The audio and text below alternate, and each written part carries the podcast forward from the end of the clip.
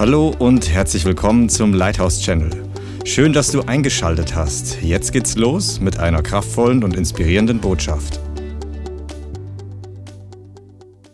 Heute werden wir darüber sprechen, über ähm, die verschiedenen Benefits, also die persönlichen Vorteile, die du vom Herrn bekommst für deine persönliche Gebetssprache, für das Sprachengebet, wenn er dich gebraucht. Und wir werden aber auch gleichzeitig noch ein paar theologische Sachen anschauen, weil der Feind das Sprachengebet hasst. Und wie Christian auch schon gesagt hat, vor allem der religiöse Spirit hasst das Sprachengebet, er hasst das Reden in Zungen. Und deshalb gibt es so viele Lügen, die verbreitet werden. Zum Beispiel eine Schwester hatte mir erzählt, dass der Pastor gesagt hat zu der einzigen Frau, die in der Gemeinde sagt, dass sie Sprachen reden kann, sie soll es bitte zu Hause tun. Und ähm, da kommen so viele Lügen auf, weil der Feind versucht, uns diese Geheimwaffe, die Gott uns gegeben hat, wegzunehmen. Er versucht es uns madig zu machen. Und du sollst einfach aus dem Wort wissen, dass ähm, was der Herr da hineingelegt hat, um das zu erklären, wenn diese Argumente kommen. Amen. Eine Sache, die richtig, richtig cool ist, in 1. Mose 11 lesen wir darüber, dass nach der Sinnflut, ja, als Gott die Erde überflutet hat, war es so, dass nur ähm, Mose wollte ich schon sagen, Noah und seine Familie überlebt hat. Noah, seine drei Söhne und allen deren vier Frauen, die haben überlebt. Und Gott hat sie gerettet durch die Sinnflut hindurch und als sie wieder aufs Land durften, weil alles trocken wurde, hat Noah Gott geopfert und Gott hat ähm, versprochen, dass er die Erde nicht wieder überfluten wird. Und dann hat Gott Noah gesegnet, das steht in 1. Mose Kapitel 9, und er hat gesagt, seid fruchtbar und vermehrt euch und füllt die Erde.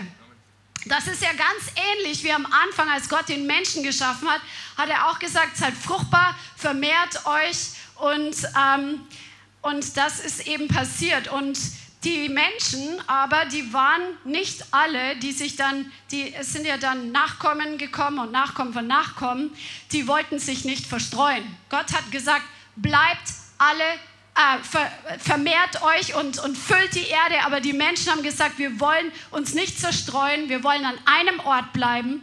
Und im 1.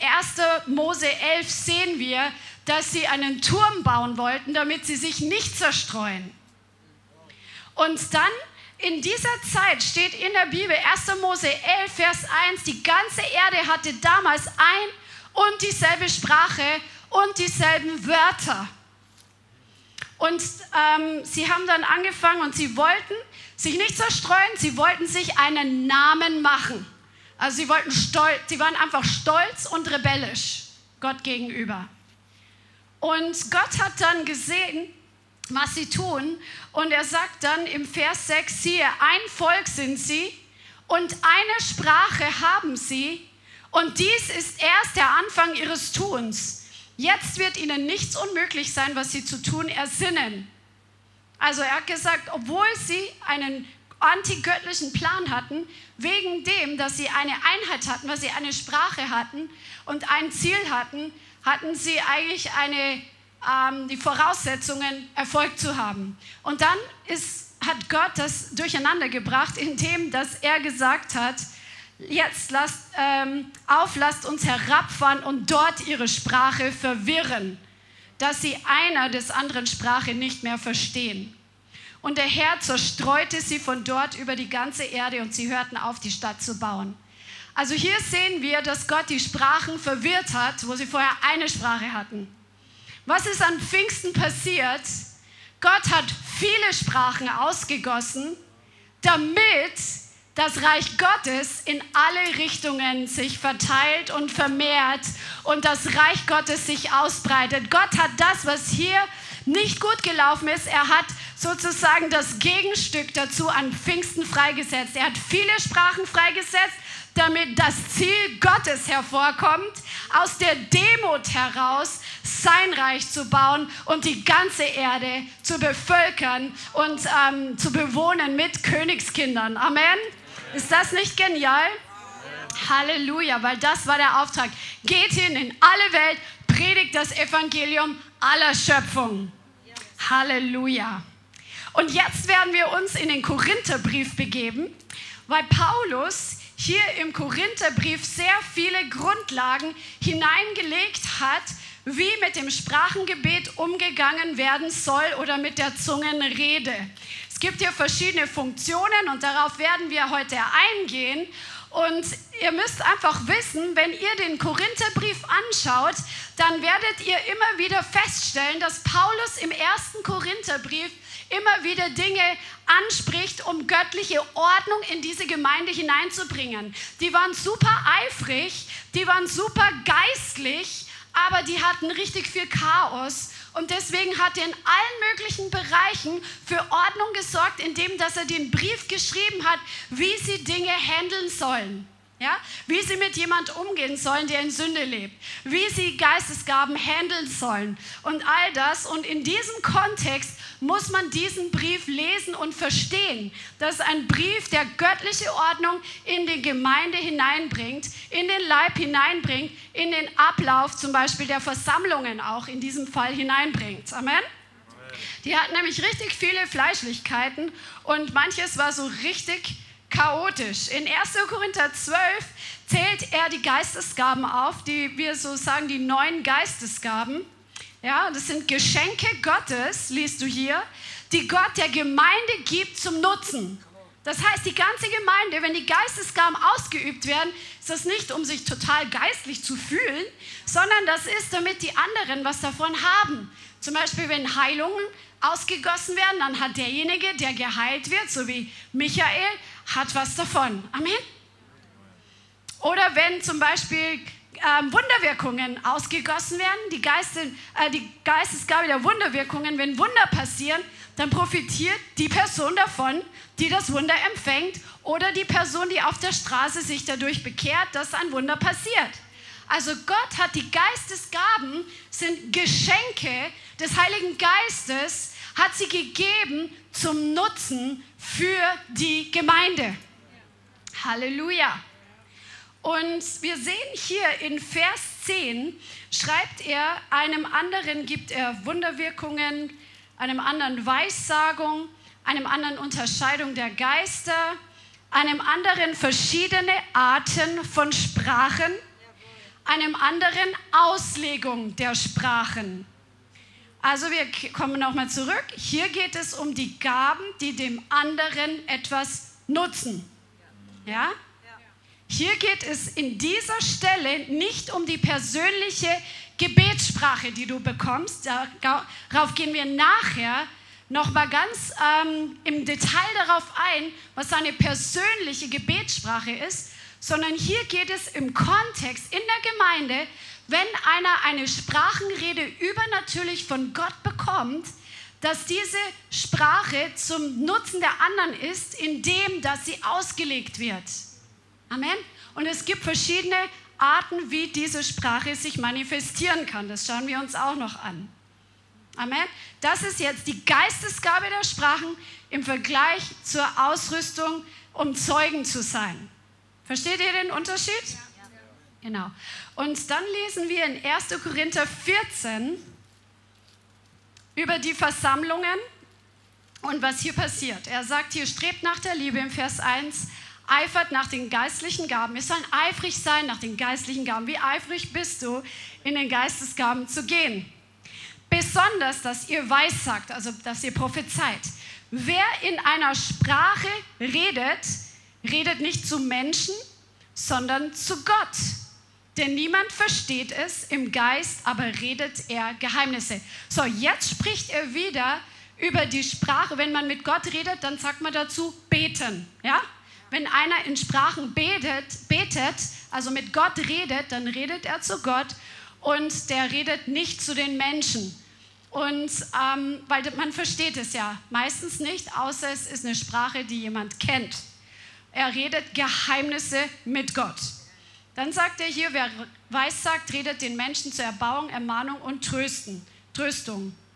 Wer in einer Sprache redet, erbaut sich selbst. Und dieses Wort erbauen, also hier geht es um deine persönliche Gebetssprache. Wenn du diese Gebetssprache ausübst, zum Beispiel wenn du im Lobpreis den Herrn in Sprachen anbetest, wenn du zu Hause in Sprachen betest, wenn du in der Fürbittezeit in Sprachen betest, dann wirst du selbst auferbaut. Und dieses Wort im Griechischen ist Eukodome und das bedeutet bauen, konstruieren. Das bedeutet etablieren, stärken. Das heißt, wenn du in Sprachen betest, dann baut der Herr durch das, was du mit deiner Zunge ausübst, dein geistliches Leben. Ist das nicht genial? Du bist ein Stein in der Gemeinde, dem, dem lebendigen Tempel Gottes und du bist selber ein Tempel Gottes und dieser Tempel Gottes, der Plan Gottes, der wird gebaut. Dein Leben wird gebaut, wie ein, ein, wie ein Haus, wenn es gebaut wird, da wird dir ein Stein auf den anderen gelegt und es hat alles eine gewisse Ordnung und es muss alles genau so angelegt werden, wie es im Bauplan steht. Und Gott hat einen göttlichen Bauplan für dein Leben. Er weiß, wo du herkommst. Er weiß, was du durchgemacht hast. Er weiß, was dich falsch geprägt hat. Zum Beispiel, wenn du irgendwie durch schlimme Dinge durchgegangen bist, die bis heute Spuren hinterlassen haben. Gott weiß es und er hat einen Plan und er weiß genau, wie er dich dahin bringt, dass dieser Plan sich erfüllt, dieser göttliche Bauplan. Und wenn du in Sprachen betest, trägst du dazu bei, dass dieser Bauplan ausgeführt wird. Ist das nicht genial? Halleluja. Halleluja. Preis dem Herrn. Und im Vers 5 schreibt Paulus, ich möchte aber, dass ihr alle in Sprachen redet, mehr aber noch, dass ihr weissagt. Wer aber weissagt, ist größer, als wer in Sprachen redet, es sei denn, dass er es auslegt, damit die Gemeinde Erbauung empfängt. So, er sagt jetzt, ist es gut, wenn ihr alle in Sprachen reden könnt. Und wenn wir aber in der Gemeinde sind und einer geht nach vorne und nimmt das Mikrofon und hat eine Sprachenrede, dann nützt es der Gemeinde nichts zur Auferbauung, zur Ermahnung oder zur Tröstung, wenn es nicht ausgelegt wird, weil keiner das sonst versteht. Amen. Versteht ihr den Unterschied? Weil es gibt ja dann diese Argumente, dass zum Beispiel es soll in der Gemeinde, schreibt Paulus, sagen die Leute, weil sie das nicht ordentlich studiert haben, in der Gemeinde soll man nicht in Sprachen reden, nur wenn man es auslegen kann. Aber es handelt sich um das, wenn es für die Gemeinde zum Nutzen sein soll, wenn einer vorne das Mikrofon bekommt, dann soll es etwas sein, was die Gemeinde im Endeffekt auferbaut, weil es ausgelegt wird. Es ist übrigens die Gabe der Auslegung ist nicht die Übersetzung, sondern das ist eine sinngemäße Wiedergabe des Heiligen, durch den Heiligen Geist inspiriert von dem, was der andere in Sprachen geredet hat. Oder manche Leute, die haben diese Gabe der Sprachenrede, der Geistesgabe der Sprachenrede und sie haben auch die Auslegung. Also manchmal kommt die Auslegung durch eine andere Person und manchmal kommt sie durch dieselbe Person. Je nachdem, wie der Herr das eben tun möchte. Genau, und dann ähm, spricht er hier weiter. Ach, lasst uns den Text einfach lesen, ich finde das echt wichtig. Ähm, es geht im Vers 6 weiter. Jetzt aber, Brüder, wenn ich zu euch komme und in Sprachen rede, was werde ich euch nützen, wenn ich nicht zu euch rede in Offenbarung oder Erkenntnis oder Weissagung oder in Lehre? Ist ja klar, wenn der Apostel Paulus kommt, dann ähm, bringt es den Leuten am meisten, wenn er der Gemeinde dient in einer Art und Weise, dass sie das auch verstehen. Ähm, genau, dann lasst uns mal im Vers 10,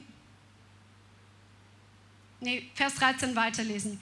Darum, wer in einer Sprache redet, bete, dass er es auch auslegt. Hier geht es um die Auferbauung der Gemeinde. Denn wenn ich in einer Sprache bete, so betet mein Geist, aber mein Verstand ist fruchtlos. Das heißt, wenn ich in in Sprachen bete, zum Beispiel zur eigenen Auferbauung, dann kann mein Verstand auch dabei spazieren gehen, sage ich mal, wer der kriegt nicht unbedingt mit, was ich jetzt gerade bete. Ja? Und deswegen ist es auch trotzdem gut, sich darauf zu fokussieren, den, die Ohren zu spitzen im geistlichen Bereich, weil Gott oft eine Auslegung gibt. Heute in der Vorbereitung hat Gott mir was gezeigt, was wir gerade beten. Und dann habe ich euch das gesagt zur Auferbauung als eine Prophetie, was gerade im geistlichen Bereich hier passiert. Aber manchmal verstehen wir es nicht, weil Gott, weil es sind Geheimnisse. Geheimnisse zwischen dir und Gott. Und der Teufel versteht sie nicht. Und deswegen hasst der Teufel die Sprachengabe. Er hasst die Sprachenrede, er hasst ein Sprachengebet wie die Pest, weil er es nicht kontrollieren kann. Der Teufel ist ein Kontrolleur ohne Ende. Er will alles klein halten. Er will alles, was das Reich Gottes betrifft, er will es in den Boden stampfen. Er will es einfach eingrenzen. Er will nicht, dass es sich ausbreitet. Er will es verstehen, um es einfach zu, zu hintergehen. Er will es sabotieren. Aber wenn du verstehst, was dir gegeben wurde durch das Sprachengebet, dann wirst du es erst recht tun.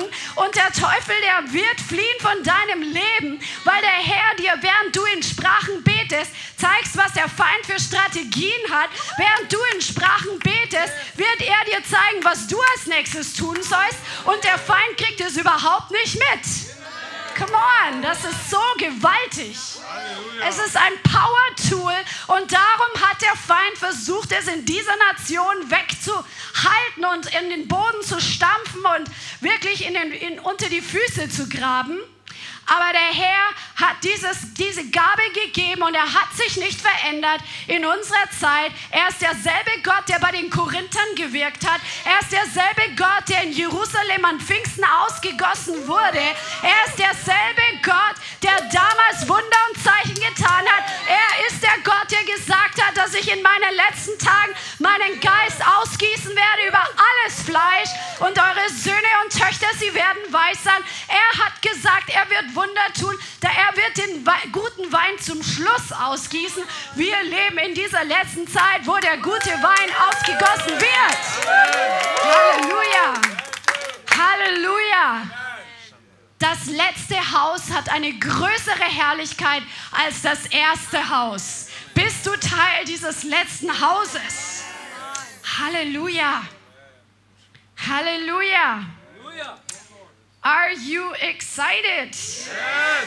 Halleluja. Okay, also unser Verstand ist fruchtlos. Es wurde übrigens getestet mit dem MRT, dass wenn Menschen in, in normaler Sprache gebetet haben, zum Beispiel in Englisch oder Deutsch, was ihre Muttersprache ist, haben sie gebetet und es wurde irgendwie gemessen mit, ähm, mit dem MRT. Und da wurde festgestellt, dass während die Menschen in ihrer Verstandessprache beten, dass hier im, im Bereich des Vorderhirns, dass da richtig viel Aktivität ist. Dann haben sie jemand gemessen, der in Sprachen gebetet hat und da war hier Ruhe. Das heißt, das ist sogar nachgewiesen, medizinisch, wissenschaftlich, dass der Verstand fruchtlos ist, wenn wir in Sprachen beten. So cool. Halleluja. Im Vers 18 steht, ich danke Gott, ich rede mehr in Sprachen als ihr alle. Paulus, der mehr als die Hälfte vom, von den Briefen oder vom Neuen Testament überhaupt geschrieben hat, er hat mehr in Sprachen geredet als die anderen alle. Das heißt, wir sehen die Frucht aus dem, was er investiert hat in den geistlichen Bereich. Er hat Jesus nicht persönlich gesehen oder er war vielleicht, er war ungefähr in seinem Alter, ähm, weiß man durch, ähm, ja, durch die Geschichte. Aber er war in der Zeit, wo Jesus in Fleisch und Blut hier auf der Erde gewandelt hat, war er nicht sein Nachfolger. Ja? Und er hat die Offenbarungen, die wirklich noch so eine krasse Ergänzung sind zu dem, was in den, Evangelium auf, in den Evangelien aufgeschrieben ist, die hat er bekommen, auch dadurch, dass er in Sprachen gebetet hat, Geheimnisse ausgebetet hat und Gott ihm dann diese Downloads gegeben hat, der Offenbarungen, von denen wir heute 2000 Jahre später immer noch profitieren. Wenn Paulus mehr in Sprachen geredet hat als alle anderen, dann haben wir echt noch Nachholbedarf, wenn wir auch Geschichte schreiben wollen mit dem Herrn. Und du bist berufen, Geschichte zu schreiben.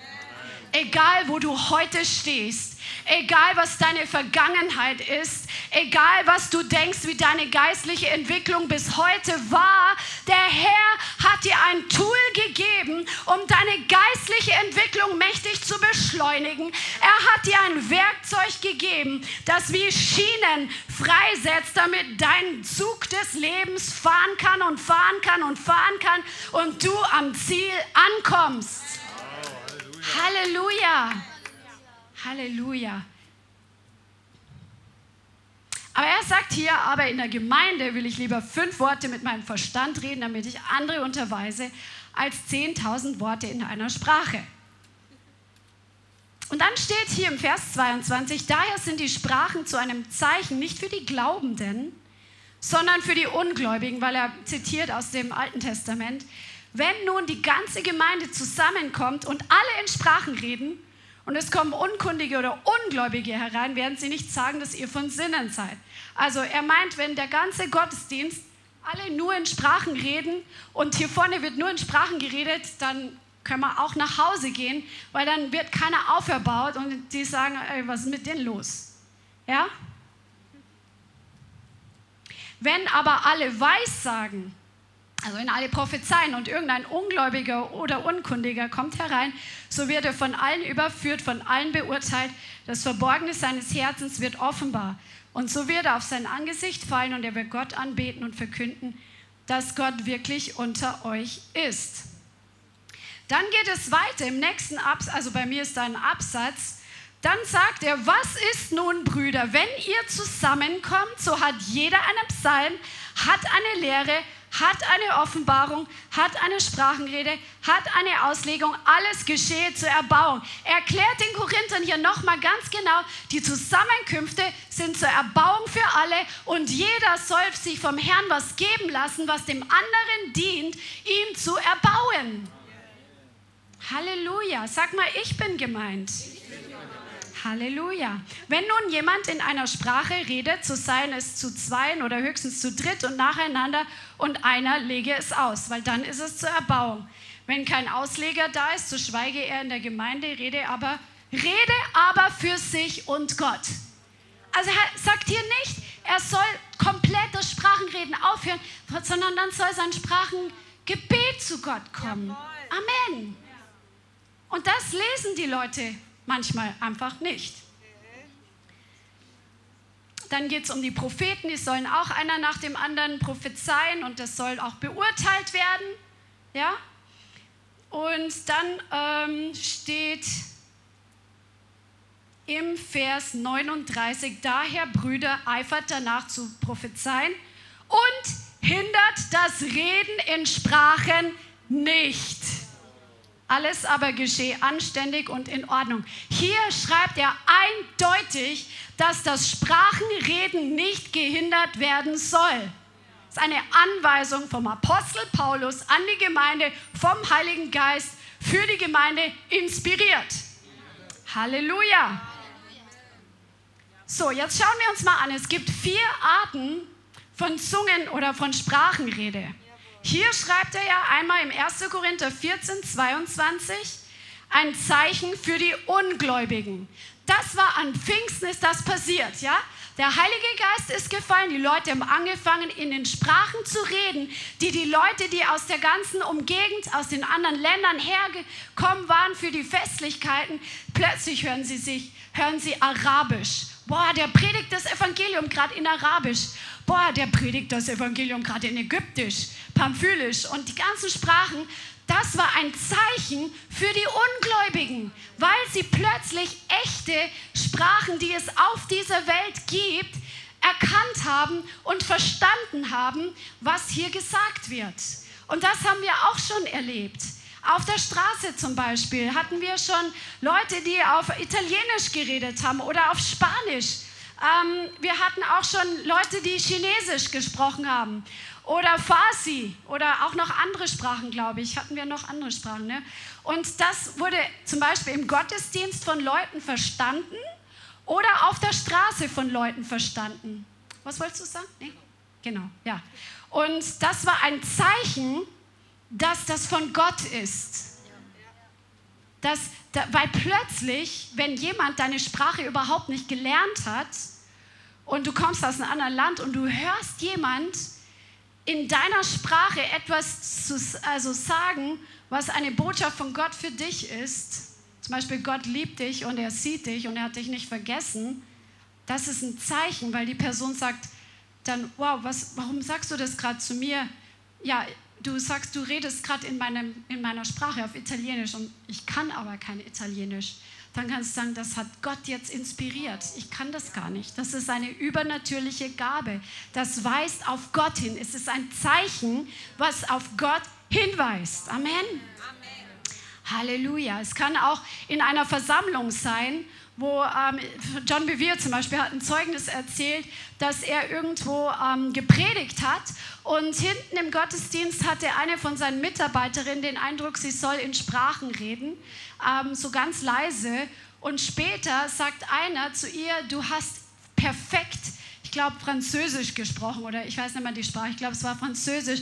Du hast perfekt die Sprache gesprochen, was John Bevere gepredigt hat. Und bevor er die Bibelstellen gesagt hat, hast du sie schon auf Französisch gesagt. Und sie hat gesagt, ich kann überhaupt kein Französisch. Und es war für diesen Mann, der das studiert hatte, ein Zeichen von Gott. Ein Reden Gottes. Und da gibt es so viele Zeugnisse davon.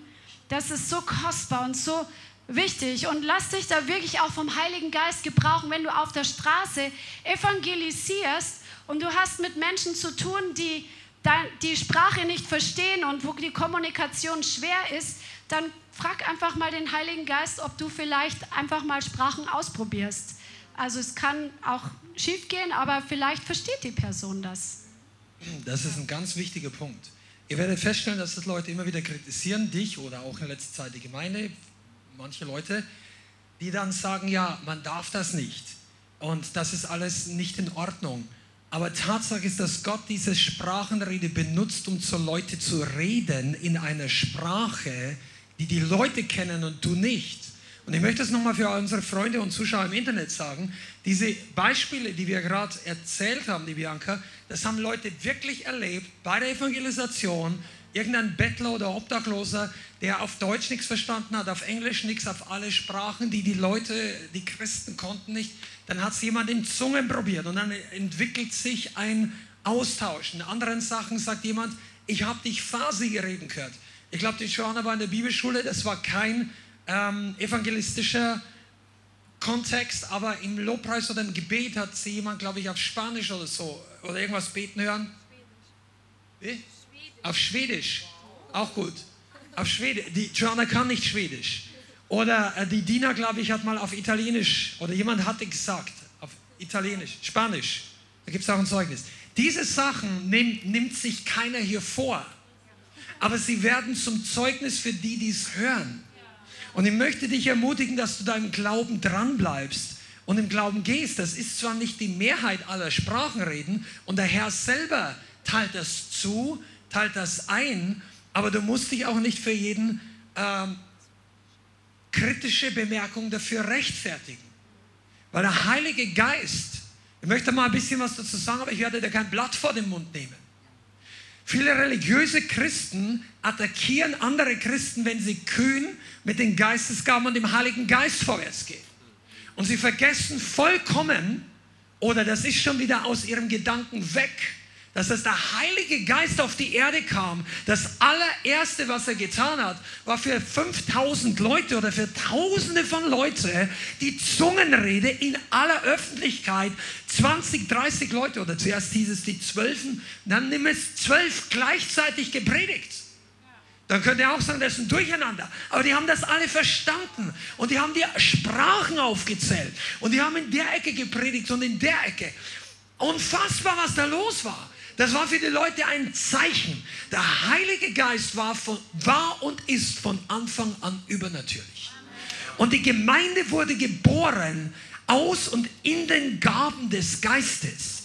Das Feuer des Geistes ist der Echtheitsstempel der echten Gemeinde. Das Zungenrede war das erste Originalzeichen des Heiligen Geistes. Du findest in der, in der, in der Apostelgeschichte, soweit mir bekannt ist, auch keine Stelle, wo Leute mit dem Heiligen Geist erfüllt worden sind und sie haben nicht angefangen, in übernatürlichen Zungen zu reden. Also das heißt, das war für damals komplett normal.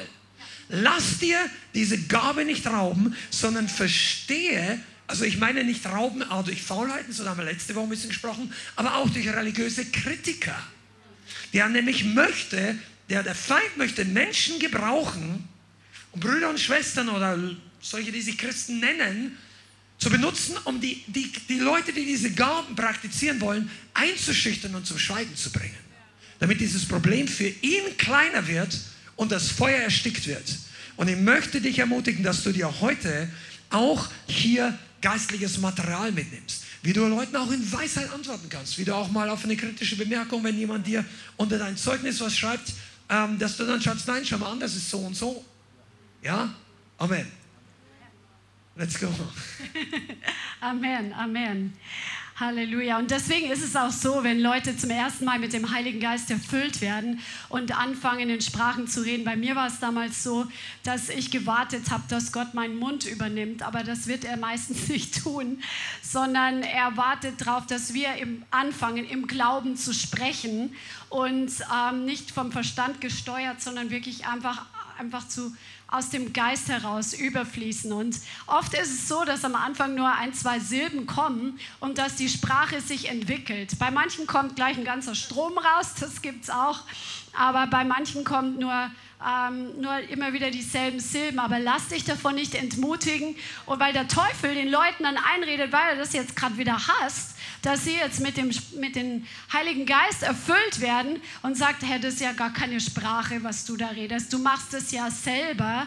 Aber nee, wie, wenn dein Kind das Reden anfängt, dann redet es im Normalfall, wenn es gerade mal vielleicht neun Monate ist, auch keine ganzen Sätze sondern es wird anfangen mit, mit Silben und aus den Silben werden Worte und aus den Worten werden Sätze. Und genauso ist es, wenn du dein Sprachengebet empfängst, wenn du mit dem Geist Gottes erfüllt wirst und es kommen nur zwei, drei Silben, dann üb diese Silben und lass es fließen und bitte den Herrn die Sprache zu mehren und je mehr du es wertschätzt, was du bekommen hast und im Glauben nimmst und im Glauben damit etwas tust, Amen, du gehst aus dem Boot der Sicherheit, du gehst aus dem Boot der Gewohnheit und betrittst ein neues Land, ein neues Territorium und du fängst an, das einfach zu wertschätzen und auszuüben und desto mehr wird sich das entwickeln. Amen. Lass dir vom Teufel das nicht madig machen. Halleluja. Weil ich, ich habe so oft schon für Christen gebetet, die dann gesagt haben, ja, und ich habe gesagt, hast du denn schon die ähm, Zungensprache bekommen? Bist du mit dem Geist erfüllt? Ja, ich weiß nicht so genau. Das, das waren nur so zwei Silben immer.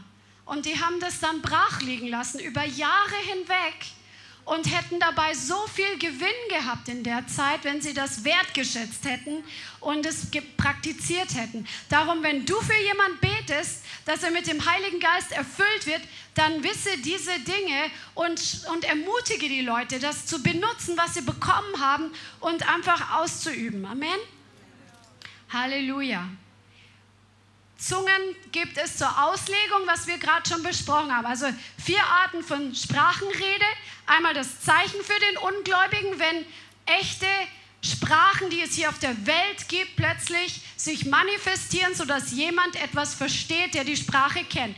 Dann gibt es die Zungen zur Auslegung als eine der Geistesgaben, die für die Öffentlichkeit bestimmt ist, was über, übersetzt oder halt ausgelegt werden muss. Amen. Das ist wie eine Weissagung, nur eben, dass es in einer anderen Form kommt. Dann gibt es Zungen oder Sprachen zum Gebet. Sprachen und Zungen ist das gleiche Wort im Griechischen ähm, Zungen zum Gebet. Das werden wir uns heute noch genauer anschauen, was auch bezeichnet wird als im Geist beten. Weil Paulus schreibt, ich will gerne den Herrn ähm, anbeten mit dem, mit dem Verstand, also in seiner Sprache, und mit dem Geist. Ich will gerne beten mit dem Verstand oder mit dem Geist. Also im Geist beten ist ein anderes Wort dafür, ähm, wie ähm, für das in Zungen beten. Amen. Und dann gibt es Zungen in der Fürbitte. Ja, wenn der Heilige Geist einfach so mit übernatürlicher Art und Weise von Fürbitte kommt. Also kannst du es als drei oder vier verschiedene Arten von Zungen nehmen. Und oftmals sind diese Zungen zum Gebet himmlische Sprachen, die kein Mensch verstehen kann. Amen? Okay. Zum Beispiel Judas schreibt in Vers 20 in seinem Brief, ihr aber, Geliebte, erbaut euch auf eurem heiligsten Glauben, indem ihr betet im Heiligen Geist. Das ist wieder das Wort bauen, also konstruieren, weiterbauen, ein, etwas etablieren. Du erbaust dich im Glauben, während du im Geist betest.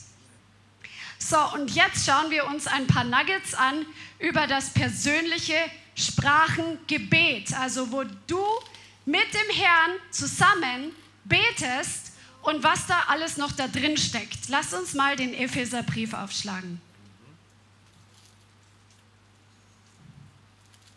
Und wir schlagen das Kapitel 6 auf. Epheser Kapitel 6. Und jetzt wirst du überrascht sein. Ich war heute auch überrascht, warum man hier immer so komische Absätze reinmacht, die im Urtext nicht da sind. Also im Epheser 6, da geht der Anfang dieses Kapitels noch über Anweisungen, die im Kapitel 5 schon beginnen. Da geht es um Anweisungen für Ehefrauen, für Ehemänner, für Familien, für Kinder. Dann geht es für Sklaven und Herren im Kapitel 6 weiter. Und von Vers 10 bis Vers 20 ist das Thema, egal wo die Absätze von den Bibeldruckern eingebaut sind, von Vers 10 bis Vers 20 geht es um den geistlichen Kampf. Amen. Und dann schreibt Paulus hier im Vers 10 schließlich, werdet stark im Herrn und in der Macht seiner Stärke. Zieht die ganze Waffenrüstung Gottes an, damit ihr gegen die Listen des Teufels bestehen könnt. Denn unser Kampf ist nicht gegen Fleisch und Blut, sondern gegen die Gewalten, gegen die Mächte, gegen die Weltbeherrscher dieser Finsternis, gegen die geistigen Mächte der Bosheit in der Himmelswelt. Also hier sagt er, wir stehen in einem geistlichen Kampf gegen geistliche Mächte, die eine verschiedene Rangordnung haben, wo es besonders Mächtige gibt und wo dann die Hierarchie nach unten sich fortsetzt in der geistlichen Welt, also Dämonen, Fürstentümer und so weiter.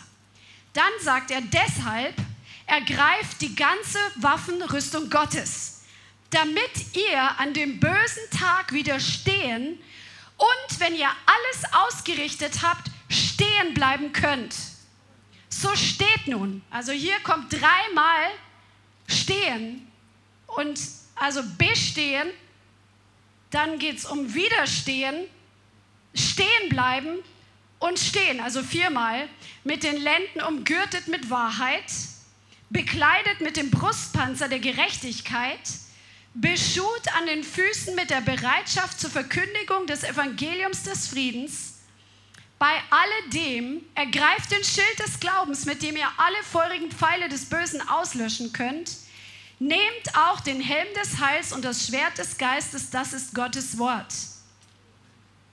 Amen. Und hier haben viele einen Absatz. Aber dieser Absatz, der ist nicht gut, weil hier geht es nämlich weiter mit dem geistlichen Kampf. Er beschreibt hier die komplette Waffenrüstung und sagt, mit allem Gebet und Flehen betet zu jeder Zeit im Geist.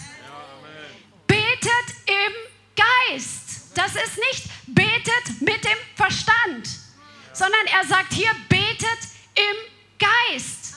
Als Reaktion und als eine, eine Ausrüstung in Bezug auf den geistlichen Kampf, in dem wir alle stehen, damit wir am bösen Tag widerstehen können und damit wir stehen bleiben können, sollen wir im Geist beten.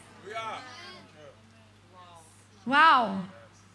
Und wacht hierzu in allem Anhalten und Flehen für alle Heiligen und auch für mich damit mir Rede verliehen wird, wenn ich den Mund öffne, mit Freimütigkeit das Geheimnis des Evangeliums bekannt zu machen, für das ich ein Gesandter in Ketten bin, damit ich in ihm freimütig rede, wie ich reden soll. Und dann erst ändert sich das Thema. Dann kommen persönliche Grüße und persönliche Umstände. Wenn ihr die Bibel lest, dann achtet mal auf die Themen. Lernt Überschriften zu machen für euch im Kopf, damit ihr Zusammenhänge nicht verliert. Dann habt ihr viel mehr davon, was da drin steht, als wenn ihr die Absätze als Absätze akzeptiert, die der, der Drucker reingemacht hat, ja, derjenige, der die Bibel rausgebracht hat. Hier sagt er, dass es ein Teil unserer Waffenrüstung ist zur Panoplia, das ist die vollständige Waffenrüstung eines schwer bewaffneten Soldaten, dass wenn wir im Geist beten und wir sollen zu jeder Kairos im Geist beten. Es gibt im Griechischen zwei Worte für Zeit, Kronos und Kairos. Ich glaube, Christian hat schon mal drüber gepredigt. Kairos ist der gelegene Zeitpunkt. Zum Beispiel, als die Zeit erfüllt war, sandte Gott seinen Sohn. Er hat Jesus genau zum richtigen Zeitpunkt gesandt. Es gibt in unserem Leben Zeitpunkte, die gelegene Zeitpunkte sind für Dinge, die jetzt getan werden sollen. Und wenn wir diesen Zeitpunkt verpassen, ist es vorbei. Dann muss man warten, bis der andere gelegene Zeitpunkt dafür wieder kommt. Dafür brauchen wir den Heiligen Geist, um das zu erkennen. Aber wenn du lernst, mit dem Geist zu gehen, indem, dass du mit dem Geist Gottes verbunden bist durch viel Sprachengebet, weil wir kommen nachher noch ne, auf eine andere Stelle, was das Sprachengebet noch macht, dann wirst du erkennen, wann diese Zeitpunkte sind, weil dann fließt es einfach. Dann ist es, oder dann hast du so einen Drang zum Beispiel in Sprachen, in die Fürbitte zu gehen. Oder du weißt einfach, das ist jetzt dran, obwohl der Widerstand gerade so groß ist, weil das die einzige Lösung ist. Zum Beispiel letzte Woche hatten wir hier vorher gebetet für die Versammlung, für den Abend und es war so ein krasser Widerstand da, wo ich dachte, Mann, was ist hier im geistlichen Bereich los? Und wir haben gemerkt, dass im Sprachengebet der größte Durchbruch da war. Und was danach ist, wow, das könnt ihr euch anhören, da kam die Herrlichkeit Gottes als Antwort, weil alles andere war nicht so kraftvoll in dem Moment, wie einfach in Sprachen zu beten. Erkenne den göttlichen Zeitpunkt für Dinge, um in Sprachen zu beten. Bete zu jeder Zeit im Geist. Es, du kannst gar nicht zu jeder Zeit im Verstand beten, aber im Geist kannst du beten zu jeder Zeit. Du kannst beim Autofahren weil der Verstand ja fruchtleer ist, kannst du dich ja trotzdem noch auf den Verkehr konzentrieren für alle Kritiker. Ähm, du kannst in Sprachen beten, während du Auto fährst, während du Staubsaugst oder sonst was. Du kannst in Sprachen beten. Und dann steht hier und wacht hierzu. Und dieses Wort hierzu hat mich irritiert. Dann habe ich nachgeguckt, was es bedeutet. Das heißt, und wacht in diesem. Also im Sprachengebet, im Gebet, im Geist, in diesem sollen wir wachen. Das habe ich gefunden in, in ähm, Literal Translations, also die wortgetreu übersetzt haben, die haben das so übersetzt. In diesem, im Sprachengebet sollen wir wachen in allem anhalten, also in Ausdauer und flehen für alle Heiligen. Das heißt, du kannst in dem Sprachengebet wachsam bleiben. Jesus hat gesagt, wacht und betet, damit ihr nicht in Anfechtung fallt. In der Endzeit geht es um die zehn Jungfrauen, die alle eingeschlafen sind. Aber Jesus sagt, wir sollen wachsam sein. Das ist unser Auftrag. Schamar. Wir sollen wachen. Wir sollen das Territorium, was Gott dir gegeben hat, alles, was er dir anvertraut hat, worüber du Autorität und Verantwortung hast, siehe Predigt am Sonntag, sollst du wachen. Du sollst geistlich einen Blick drauf haben, wenn der Feind versucht reinzukommen und dir was zu klauen. Wenn der Feind versucht, in deiner Familie Unruhe und Streit hervorzubringen. Wenn der Feind versucht, deine Kinder aufzuwiegeln mit Rebellion und Stolz und Sturheit. Wenn der Feind versucht, deine Finanzen zu klauen, dass du es direkt mitbekommst, was die Strategie des Teufels ist, weil du im Gebet wachst, weil du in Sprachen betest, bist du wachsam. Du bist online mit dem Herrn, mit der Alarmanlage des Himmels, die dann plötzlich klingelt und sagt, aufpassen. Hier wacht darin in allem anhalten und flehen. Und hier ist noch was für alle Heiligen. Das heißt, du kannst in Sprachen für bestimmte Menschen. Du kannst in Sprachen beten für verschiedene Situationen. Du kannst in Sprachen, du musst nicht nur beten und wissen, weißt nicht überhaupt, um was es geht, sondern du kannst sagen, ich bete jetzt in Sprachen für mein Kind. Ich bete jetzt in Sprachen für den Prediger, der, damit er freimütig predigt, wie er predigen soll oder sonst was. Punkt, Punkt, Punkt. Setze ein, was du möchtest. Das steckt hier alles drin. Das ist so genial, was Gott da hineingelegt hat. Verstehst du jetzt, warum der Feind das so hasst? Wow, wir, wir fassen nachher nochmal zusammen die ganzen Benefits des Sprachengebets. Aber hier hast du, du kannst du jederzeit beten, du kannst darin wachen, das heißt, du bleibst wachsam. Und du kannst für Leute beten. Und es ist ein Teil deiner vollständigen Schwerbewaffnung als Soldat Jesu, der im geistlichen Kampf gegen geistliche Mächte steht, damit du stehen kannst, damit du bestehen kannst, damit du stehen bleiben kannst und damit du widerstehen kannst. Ist eine Ausrüstung nicht nur der Brustpanzer und die Lenden umgürtet, sondern das Gebet im Geist. Halleluja. Bist du begeistert? Halleluja. In diesem bleibt alarmiert, heißt das eigentlich im Griechischen. In dies, Im Geist und in diesem bleibt alarmiert. Halleluja. Praise the Lord. So, und jetzt schauen wir uns eine andere Stelle an, wo noch so viel mehr drinsteckt, als ich bisher wusste. Römer Kapitel 8. Christian hat es heute schon mal zitiert, ich weiß nicht wann, vorher glaube ich, als wir gebetet haben, gell? nach dem Lobpreis. Römer 8. So, und jetzt schauen wir uns nochmal die Überschriften an. Ihr kriegt heute schon ein bisschen Vorgeschmack fürs Teaching am Freitag. Also, um was geht es hier im Römerbrief, im Römer Kapitel 8? Hier spricht er darüber, Paulus, um den Wandel im Geist. Wir sollen ja im Geist wandeln und nicht im Fleisch. Amen? Darüber spricht er. Dann geht es darum, dass die Kinder Gottes vom Heiligen Geist geleitet werden. Möchtest du vom Heiligen Geist geleitet werden? Amen. Ich auch.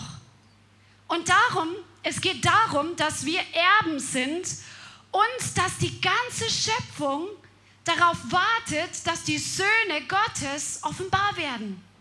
Also die Schöpfung, die steht so in den Wartelöchern und sie wartet drauf. Hast du schon mal gewartet? Zum Beispiel, dass du im Arztzimmer endlich mal aufgerufen wirst? Du sitzt an der Kante von deinem Stuhl und denkst dir, oh, ich habe noch so viel zu tun und wartest, dass der Arzt die Tür aufmacht und deinen Namen ruft. Ja? Und die ganze Schöpfung, die sitzt in den Startlöchern, die sitzt an der Kante ihres Stuhls und wartet darauf, dass die Söhne und Töchter Gottes offenbar werden, dass sie nicht, dass sie nicht die U-Boot-Christen sind, die irgendwo im Untergrund sich befinden, sondern dass es offenbar wird, dass sie Söhne Gottes sind, dass sie Erben Gottes sind, dass sie in der Vollmacht des Sohnes Gottes gehen. Die Schöpfung wartet darauf heute noch in unserer Zeit, in unserer Generation, in unserer Nation, dass die Söhne Gottes offenbar werden.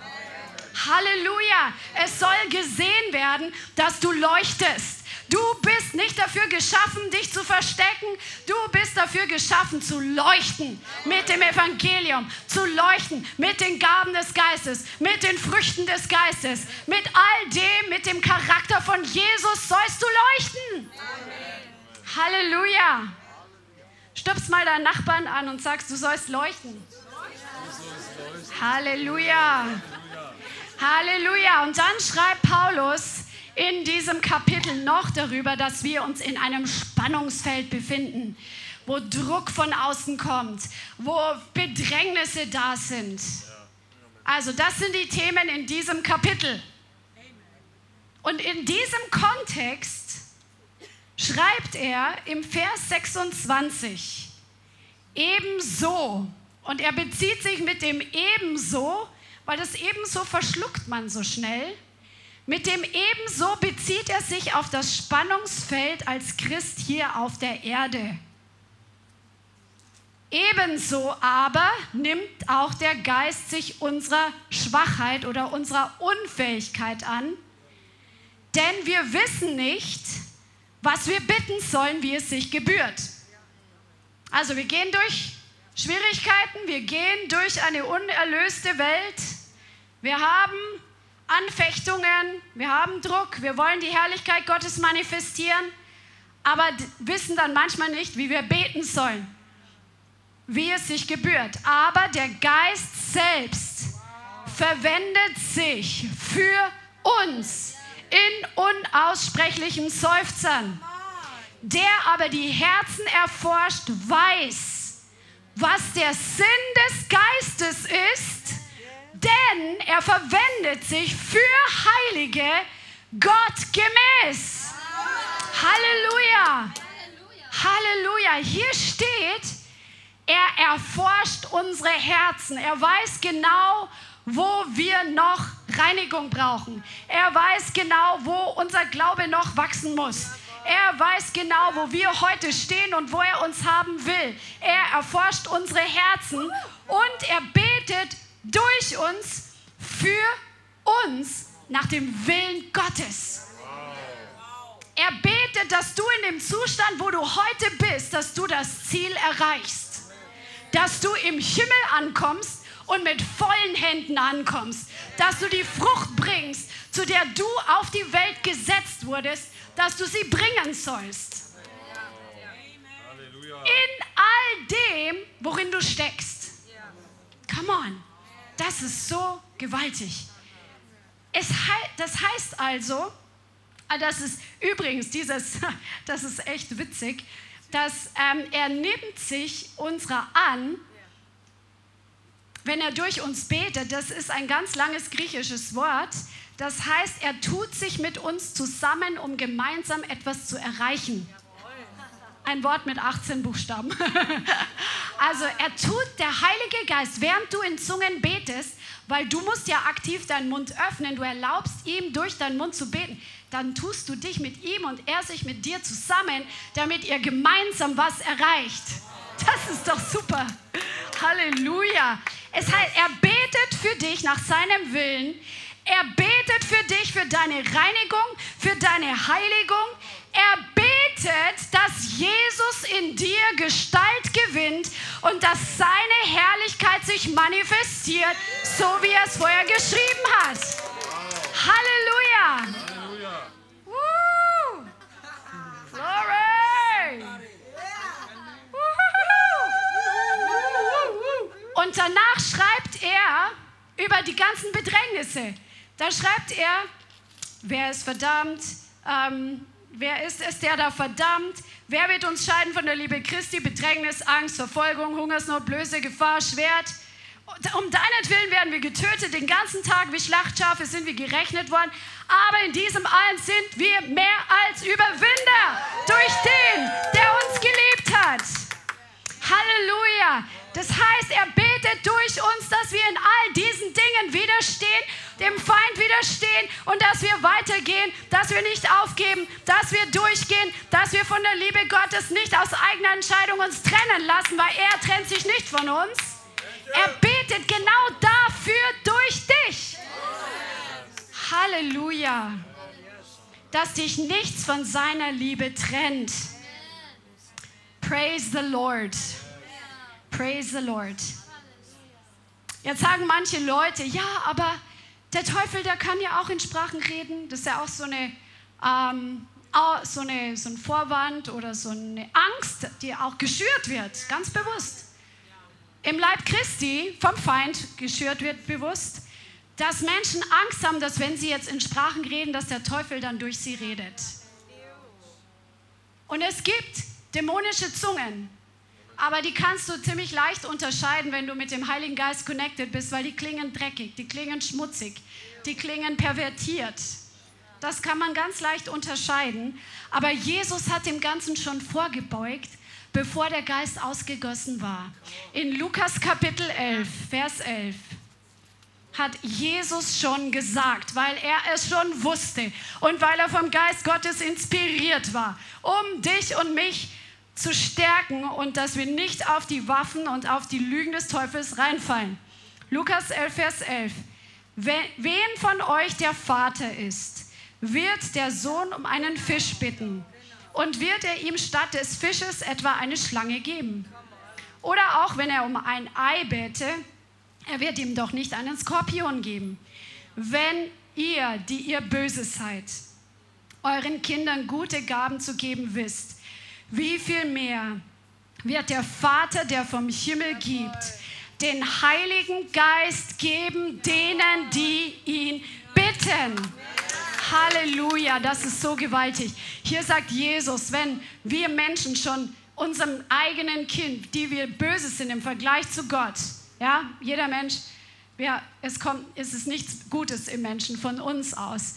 Wir unseren Kindern was Gutes geben, wenn sie uns um etwas Gutes bitten und sie nicht, ihnen nicht eine heimtückisch reindrücken, ja, und ihnen was Giftiges in die Hand geben, wenn sie um ein Stück Brot bitten.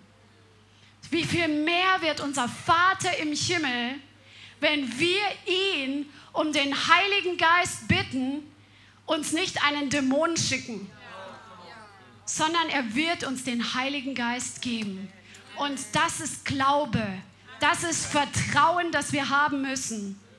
Und der religiöse Geist, der hat Mangel an Glauben. Die glauben alles Mögliche, aber wir brauchen Substanz des Glaubens, die aus dem Wort hervorkommt. Und hier wird Substanz gebaut, dass du deinem himmlischen Vater vertrauen darfst, wenn du ihn um etwas Gutes bittest, dass er dir etwas Gutes gibt und wenn du ihn um seinen Geist bittest, dass er dir nichts, nicht einen Dämon schickt. Amen? Amen. Halleluja. So, ich fasse nochmal zusammen. Was du alles für dein persönliches Sprachenreden bekommst oder was da alles für Geheimnisse, für Benefits, für Vorteile drinstecken, wenn, deine, wenn du mit Gott in Sprachen betest. Du redest Geheimnisse im Geist. Amen? Du baust dein geistliches Leben. Du baust deinen Glauben auf. Dein Verstand ist dabei fruchtlos. Und Paulus als Vorbild, der ja sehr viel in Sprachen geredet hat, der hat gesagt, es ist gut.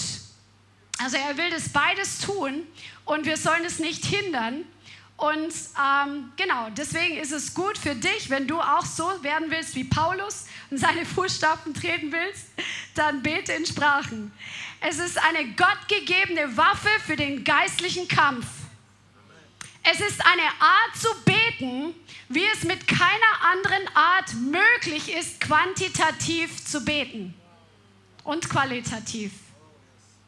Also du kannst in Sprachen mehr beten als auf Deutsch, weil irgendwann dir, fällt dir nichts mehr ein auf Deutsch. Irgendwann ist es einfach erschöpft und begrenzt. Aber das Sprachengebet ist unbegrenzt, weil der Heilige Geist unbegrenzt ist. Halleluja. Und die Qualität ist auch anders, weil wenn Jesus, Jesus betet ja jetzt gerade auch für uns. Das ist, sind Qualitätsgebete. Wenn der Heilige Geist durch dich betet, das Perfekte, das ist die Qualität, die kannst du gar nicht übertreffen in der eigenen Sprache. Du kannst für andere Menschen und Situationen gezielt beten und flehen in Sprachen. Es hilft dir geistlich zu schamaren, also zu wachen und alarmiert zu bleiben, anstelle geistlich zu schlafen. Halleluja. Das brauchen wir als Leib Christi. Der äh, Thomas hat uns äh, hat uns einen Link geschickt, wo Predigten sind von Hermann Zeiss, der Erweckungsprediger, der so viel Zeichen und Wunder getan hat. Und ich habe in eine Predigt am Sonntag ein bisschen reingehört. Ich war echt begeistert. Der spricht wirklich ähnliche Dinge, was wir heute predigen. Sagt der Leib Christi ist so passiv. Er benutzt nicht die Kraft, die ihm eigentlich gegeben ist. Und es ist so krass. Und genau das Gleiche, einfach dieses Feuer, dieses Zeichen und Wunder und Vorwärtsgehen, evangelisieren, die Herrlichkeit Gottes erleben. Wir brauchen die Geistesgaben und der Heilige Geist, der vor 70 Jahren durch Hermann Zeiss gesprochen hat, mit vielleicht anderer Sprache, als wir heute sprechen, der gleiche Heilige Geist weiß, was Deutschland heute braucht und er betet durch dich auch, dass diese Nation erreicht und gerettet wird. Halleluja. Sprachenbeten hilft dir, vom Geist geleitet zu werden dass wir nicht aus dem Verstand geleitet sind in erster Linie. Wir brauchen natürlich unseren Verstand, aber wir sollen auch auf den Geist Gottes hören, weil manchmal unser Verstand begrenzt oder unser Verstand ist sehr begrenzt und wir kriegen geistliche Dinge nicht mit dem Verstand mit, sondern geistliches kann nur geistliches gedeutet werden. Der natürliche Mensch vernimmt nichts vom Geist Gottes. Es muss geistlich beurteilt werden. Deswegen ist es gut, im Geist zu beten, damit wir nicht nur vom Denken gesteuert werden, sondern wenn der Heilige Geist sagt, nee, das mach jetzt mal nicht oder pass mal auf, die Person ist zwar sehr nett, aber die hat komische Hintergedanken, dann warnt er dich und leitet dich. Je mehr du im Geist betest, desto sensibler wirst du für seine Stimme und für sein Reden und kannst es auch mehr unterscheiden von deinem eigenen Denken. Amen.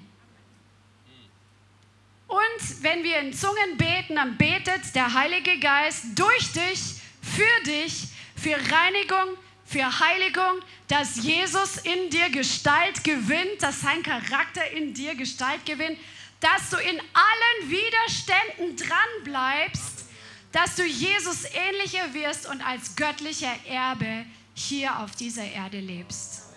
Das ist alles im Sprachengebet. Halleluja.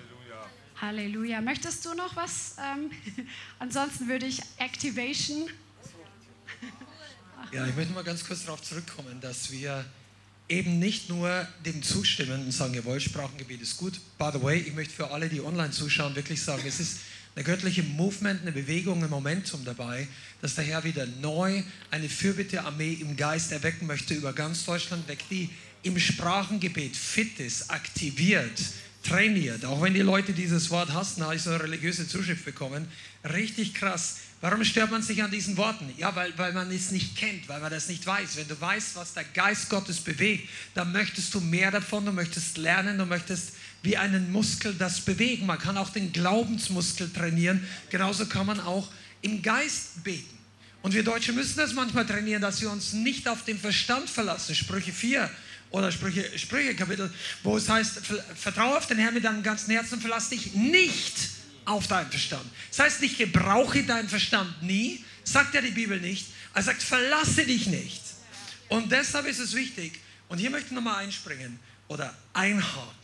Wenn wir alle in Sprachen beten, wenn du zu Hause, hier in der Versammlung, wo auch immer, in Zungen betest, die Sprache ist auch eine Art Sprache, mit Worten, die ähnliche, nicht der Verstand, aber die ähnliche Dynamik hat wie deine natürliche Sprache.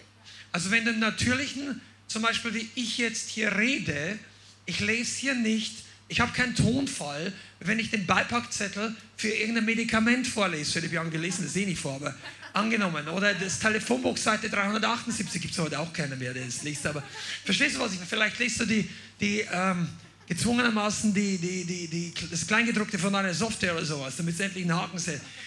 Du kannst auch in dieser Art in Sprachen beten. Das wird aber nicht viel bringen. Nur, ja, warum nicht? Nein, weil deine Zunge, der, die Connection deiner Zunge mit deinem Herzen ist trotzdem da, auch wenn dein Verstand nicht prozessen kann. Das ist ganz wichtig, weil manche Leute denken, ja, meine Sache, das hat nur Power, wenn ich es verstehe. Und wenn ich es nicht verstehe, habe ich kein Interesse. Das ist Hochmut. Das ist einfach Hochmut. Weil du solltest Interesse haben, wenn der Geist betet. Wir haben gerade mehrfach gelesen, der Geist betet, er verwendet sich für uns, durch uns, manchmal sogar für andere Leute. Ja, ich brauche jetzt kein Gebet. Ach, das ist so egoistisch. Vielleicht braucht dein Nachbarn, wisst ihr überhaupt, was zurzeit in Pakistan los ist? Ja. Schaut einfach mal, Christenverfolgung massiv. Das siehst du Videos auf, auf Facebook, manche teilen das wo Leute werden äh, brechen in Gottesdienste ein, schlagen alles kurz und klein, schmeißen die Kreuze vom Haus runter. Einen Pastor haben es mit Stöcken ausgeprügelt. Ich weiß nicht, ob der ums Leben kam oder ob der überlebt hat. Das ist, was heute gerade in Pakistan passiert. Wenn der Heilige Geist durch dich oder durch mich beten möchte, für diese Geschwister, vielleicht hatten viele tausende Christen gar kein menschliches Interesse, also zwar in, vielleicht zwei Minuten schon, aber wenn du 10 Minuten, 20 Minuten Zunge bist, du weißt ja nicht, was der Heilige Geist tut. Und deshalb ist wichtig, dass deine Leidenschaft, dein Herz nicht an deinen Verstand gekoppelt ist. Nicht, ah, das verstehe ich nicht, das weiß ich nicht, das interessiert mich nicht, ist das jetzt wichtig oder nicht? Müssen wir nicht wissen alles. Wenn du in so, ja, genau. Die Religiösen wollen das wissen und wenn sie es nicht wissen, dann fühlen sie sich autorisiert mit einem riesen Hammer, so wie menschlicher Richter mit diesem Tag, Tag, Tag, habe ich nicht autorisiert, ihr müsst alle schweigen. Der Heilige Geist braucht keine Menschen fragen, wenn er seine Gemeinde ins Gebet ruft. Der Heilige Geist braucht noch nie irgendjemand um Erlaubnis fragen, wenn er seine Braut zu sich zieht. Und wenn jemand dem Heiligen Geist folgt, dann ist er auch nicht anderen Leuten untergeordnet. Also in diesem Moment des Gebetes, wenn du draußen im Wald bist oder in, einer, in, in deiner Toilette oder wo auch immer, wenn du für dich alleine bist, okay? In der Gemeinde im Kontext, da ist es sehr wichtig, Autoritäten zu achten und kein, kein Chaos zu machen. Aber ich möchte trotzdem dieses Nugget, diese Wahrheit immer wieder reinwerfen. Der, der, einer der ersten Werkzeuge und Waffen des Teufels gegen diese, dieses Powerhouse ist Einschüchterung und Verdrehung von biblischen Wahrheiten. Heute habe ich erst gelesen oder gehört, wie Dr. Michael Brown, den wir persönlich sehr schätzen, messianischer Jude, er hat sieben semitische Sprachen äh, studiert und viele, viele andere Sachen, sehr gut. Er hat gesagt, der Teufel versucht Halbwahrheiten oder Teilwahrheiten aus der Bibel zu nehmen, seine Sachen draufzulegen oder auch Ryan Lestrange hat es gesagt äh, und, und, und er möchte uns dazu bringen, anzuzweifeln, was der Geist wirklich tut und was das Wort sagt, weil das ist ja nicht biblisch, was sie da bringen. Okay, fassen wir nochmal zusammen. Wenn du in Zungen betest, auch in unserer Gemeinde, in den Gebetsabenden, und dann, mach, dann machen wir uns ja eins und sagen, wir beten jetzt gemeinsam in Sprachen. Das sind keine Ungläubige da, das sind Leute, die da sind, sind alle aufgeklärt, die wissen, was wir tun. Da ist keiner, der, den das überfordert. Aber da kannst du deine Leidenschaft rauslassen. Und das solltest du auch steigern. Freunde, egal ob du Briefmarkensammler bist oder Heavy Metal Gitarrist früher gewesen, Hardrocker oder Soft äh, Schlager, was auch immer dein Background ist, werde leidenschaftlich für die Dinge Gottes. Das ist richtig wichtig. Ja, wenn einige von euch, ihr habt Autos geliebt, jenseits der 600 PS. Und wenn, wenn ihr den alten S1 von Audi hört, dann geht ihr, wow, und so weiter. Und dann plötzlich wird in der, kannst du mal nachschauen, es ist ein interessantes Auto, ja, 80er Jahre. Aber wenn du dann in der Gemeinde sitzt, ah, Nein, dreh mal dieses Ding auf. Halleluja, jetzt muss ich aufhören. Ja, der Walter Röhrl, ich will beten, dass es sich bekehrt in Jesu Namen. Komm mal, wenn du kannst ruhig mit beten. Halleluja. Und so wie Paulus gesagt hat, ähm, zu den Korinthern, so gilt es auch bis heute noch, was hier steht. Brüder, wo es um das Sprachenreden geht, seid nicht Kinder am Verstand, sondern an der Bosheit, seid Unmündige. Wow. Am Verstand, aber seid Erwachsene. Es steht im Gesetz geschrieben, ich will durch Leute mit fremder Sprache und durch Lippen Fremder zu diesem Volk reden und auch so werden sie nicht auf mich hören, spricht der Herr. Und deshalb ist es abschließend ganz wichtig, dass ihr das merkt und wisst, dass der Heilige Geist testet das Herz durch Dinge, die wir nicht verstehen.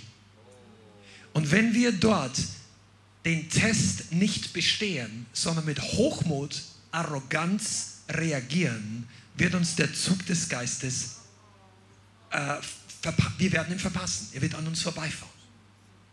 Und das ist auch ein ganz wichtiger Punkt für alle Kritiker, oder die es werden wollen oder schon sind. Du wirst immer getestet werden. Nicht, nicht jedes Mal, aber es kommen Momente in unserem Glaubensleben, wo Dinge passieren, die verstehen wir nicht mit dem Verstand. Das, die Bibel gibt ein klares Zeugnis dazu. Ich rede nicht davon, dass du in jede okkulte Sache in New Age reinspringst. Überhaupt nicht. Aber wenn Gott wirkt, und die, die Bibel und die Erweckungsgeschichte seit 2000 Jahren ist voll davon, dass Gott kommt und es beleidigt manchmal unseren Verstand. Und dann kommen Leute, die, die verurteilen wir und denken, ah, die doch nicht, da ist es alles ekelhaft, der Lobpreis ist noch nicht gesegnet. Ah, schau dir das an, wie die, von, du bist voller Stacheln für Dinge, die du nicht verstehst. Aber du meinst vollkommen, die Bibel sagt ganz was anderes. Nur die Frucht spricht eine andere Sprache. Und hier möchte ich uns alle ermutigen und ermahnen, dass wir nicht in die gleiche Falle tappen. Dass wir Dinge, die wir nicht verstehen, aburteilen oder auch nur, machst du vielleicht nicht, sagst du, aber gering schätzen, ins Bücherregal stellen, geistlich. Sagst, ja, das brauche ich nicht, das ist für mich nicht so. Nein, Hunger und Dürste genauso danach. Amen. Dann lassen Sie jetzt noch zusammen beten. Amen. Halleluja. Halleluja. Halleluja. Vater, wir preisen dich, dass du uns deinen Heiligen Geist gesandt hast. Vater, wir preisen dich für diese geniale Sache, die du selbst erfunden hast, dass wir in neuen Sprachen reden können, dass wir beten können, dass du uns so viel in dieses Geheimnis hineingelegt hast. Vater, und ich bitte dich für jeden Einzelnen, der das heute gehört hat und dessen Herz offen ist, dass du uns einfach führst, dass wir mehr und mehr das nutzen, was du uns geschenkt hast, dass wir darin wachsen, in dem Sprachengebet, in Jesu Namen. Und dass wir durch das Sprachengebet all die Benefits mitbekommen und davon profitieren und dein Leib davon profitiert, die Welt davon profitiert. In Jesus' Name. Vielen Dank fürs Zuhören. Wir hoffen, die Botschaft hat dich inspiriert und weitergebracht. Diese und noch mehr Botschaften findest du auch als Livestream auf unserem YouTube-Channel, zusammen mit Live-Worship und vielen bewegenden Zeugnissen. Wir würden uns freuen, wenn du auch mal in unserem Gottesdienst vorbeischaust. Alle Infos dazu findest du auf unserer Webseite, auf Facebook oder Instagram. Links dazu findest du in der Beschreibung. Schreib uns gerne dein Zeugnis oder dein Gebetsanliegen unter info at lighthouse.center. Tschüss und bis zum nächsten Mal.